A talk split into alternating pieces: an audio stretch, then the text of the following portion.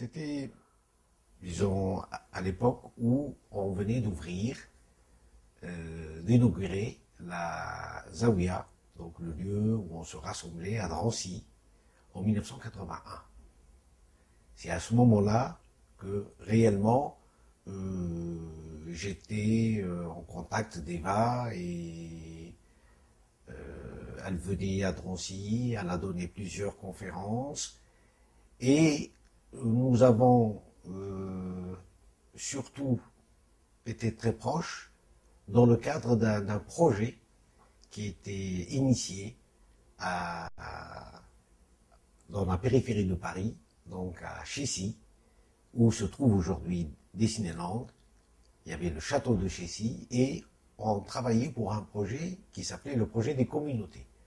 On souhaitait installer dans ce lieu il y avait un, ancien château et autour de ce château, il y avait environ 120 hectares. Sur ces 120 hectares, bâtir une cité de communauté de 120 maisons avec tous les représentants des différentes traditions. Et ce projet, bien sûr, a été initié par une, personne qui s'appelait Anne de, de, Et c'est elle qui a, qui a été à l'initiative de ce projet où Eva était euh, une des personnes qui, était présente euh, et agissante dans, la réalisation de ce projet. Et c'est là où nous avons fait en 84 le cinquantenaire du Shir al-Alawi, ou la donc les frères sont venus à peu près du monde entier, et on a célébré le cinquantenaire du Shir al-Alawi en septembre 1984. Alors, euh, la rencontre avec Eva, historiquement, c'est, elle est là, mais bien sûr que j'avais lu déjà des, ouvrages d'Eva, j'avais assisté à plusieurs de, ces conférences qu'elle donnait à Paris ou dans le cadre d'associations Islam-Occident. Euh, mais c'est à partir de, de 81 que réellement il y a eu euh, une relation permanente, constante entre Eva et moi. Je la vois encore en train de se poser beaucoup de questions. Elle me posait énormément de questions, surtout sur le dernier, moment de sa vie. Elle se posait beaucoup de questions sur la foi, c'est vrai. Et ça, je crois, ça vient de l'héritage occidental, qui, euh, euh, qui, qui est beaucoup dans la rationalité des choses. Et c'était un problème chez elle. Et euh, comment se représenter la rencontre avec Dieu? Comment se représenter l'au-delà? Comment, comment euh, est-ce que la foi, euh, est-ce que le salut est dans la, une foi aveugle et absolue, ou est-ce que le salut est dans une foi raisonnée? Et ça, je crois que c'est le côté occidental, où toute l'éducation qu'on a reçu forge des, paramètres, des, paramètres euh, chez nous, dans, la pensée qui, qui, euh, reçoit euh, cette, culture, et, qui l'oblige à raisonner sur le tout, sur le Dieu, sur l'au-delà, sur le paradis, sur l'enfer. Bon, c'est des notions qui, je veux dire,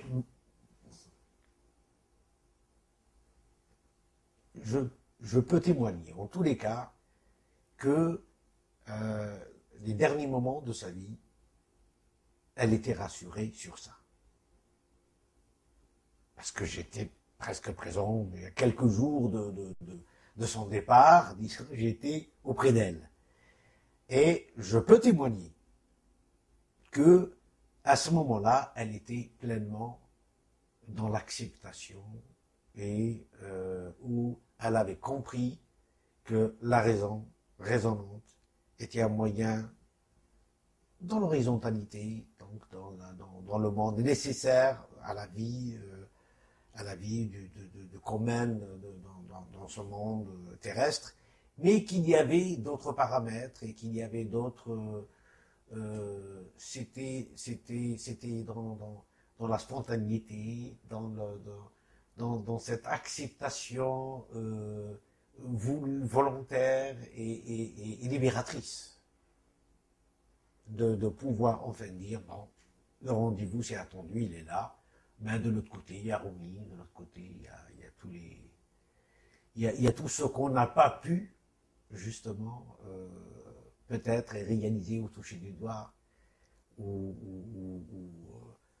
partager euh, avec eux dans ces moments-là, ici, dans ces moments terrestres, qu'il y a quelque part euh, que la vie continue, que la vie n'est pas, incarnée uniquement par les corps, mais que l'esprit transcende le tout, et que les esprits, euh, que l'esprit s'unit à, à ceux qu'il aime. Je pense que sa façon d'être était à elle qu'elle ne, pouvait ressembler à, quelqu'un d'autre. Euh, donc c'était une femme, petite femme, euh, assez, assez énergique, euh, douée d'une force et d'une intelligence et d'une mémoire extraordinaire parce qu'elle pouvait vous citer tel livre à telle date, à telle page. C'était ça, c'était chez elle extraordinaire. Et c'était une femme têtue. Si on veut c'était une femme têtue, c'était pas une, euh, bon, c'était quelqu'un, c'était quelqu'un qui euh, qui, avait une et, ça, je, l'ai dit au, début, ça fait partie aussi de son héritage, parce qu'elle avait une grand-mère qui était peut-être euh, ainsi, parce que elle défendait, elle défendait ses idées, elle défendait ce qui lui a attiré, pas mal de lui d'ailleurs chez, Eva, ça, a fait que certaines personnes la voyaient comme peut-être une personne orgueilleuse euh, ou euh, une personne euh, prétentieuse. Mais ça, c'était, un masque. Eva était, dès qu'on on, la connaissait un peu, un peu mieux, alors on on s'apercevait que derrière tout ça se cachait un être très fragile et très doux. Mais euh, ça, c'était sa façon à elle aussi euh, de, pouvoir euh, se prémunir ou peut-être se... parce qu'elle était envahie. Il, il y avait tous les jours des dizaines de personnes qui allaient la voir tous les jours. Dans ce petit appartement où elle où il y avait d'ailleurs plus de livres que de meubles, où on faisait, euh, on pouvait difficilement tourner sans faire tomber des livres, parce qu'ils étaient sur le lit, ils étaient sur les chaises, ils étaient un peu partout. Euh, donc, elle vivait, on, avait l'impression qu'elle vivait dans, un, une espèce de, oh, je dirais pas,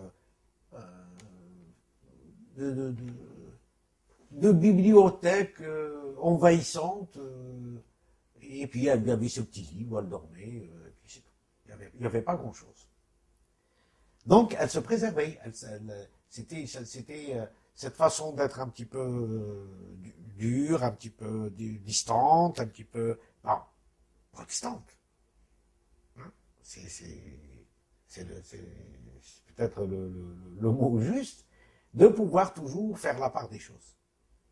Parce qu'elle était envahie. Et elle recevait tout le monde elle ne savait pas dire non. Donc, euh, ce qu'elle a transmis, ce qu'elle a transmis Eva, sans prétention d'ailleurs, c'est qu'elle a été une scientifique.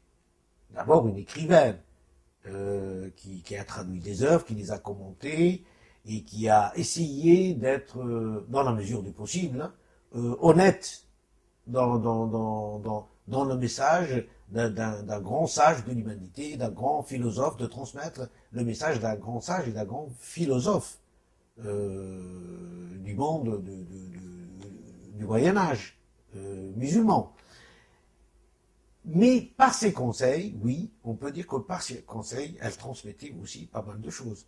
Je me souviens que beaucoup de gens, grâce à elle, sont revenus à la foi mais pas seulement à la, à la fois en tant que musulmans. Ils sont revenus à la foi parce qu'ils étaient des chrétiens, ils sont, revenus à la foi chrétienne parce qu'ils étaient d'origine. Elle, elle, donnait, euh, euh, je dirais, elle donnait euh, Elle persuadait par ses paroles, par ses conseils, à un retour vers l'essentiel. Et en cela, elle excellait. Parce qu'elle donnait beaucoup plus de conseils aux autres qu'elle le faisait pour elle-même, parfois. Elle s'oubliait.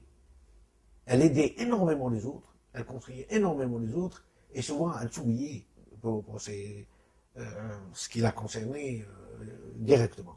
Donc, en cela, elle a transmis. Elle a, elle, a transmis fidèlement. Elle a fait découvrir un auteur considérable, l'œuvre d'un auteur considérable comme Jalaluddin Rumi, au monde euh, occidental et au monde francophone.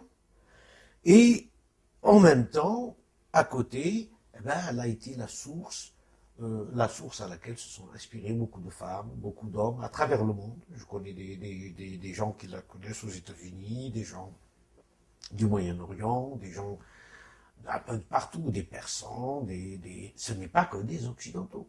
Lui doivent, peut-être aujourd'hui, d'avoir retrouvé la foi, d'avoir retrouvé la paix, d'avoir retrouvé la quiétude. Et en cela, elle a joué pleinement son rôle.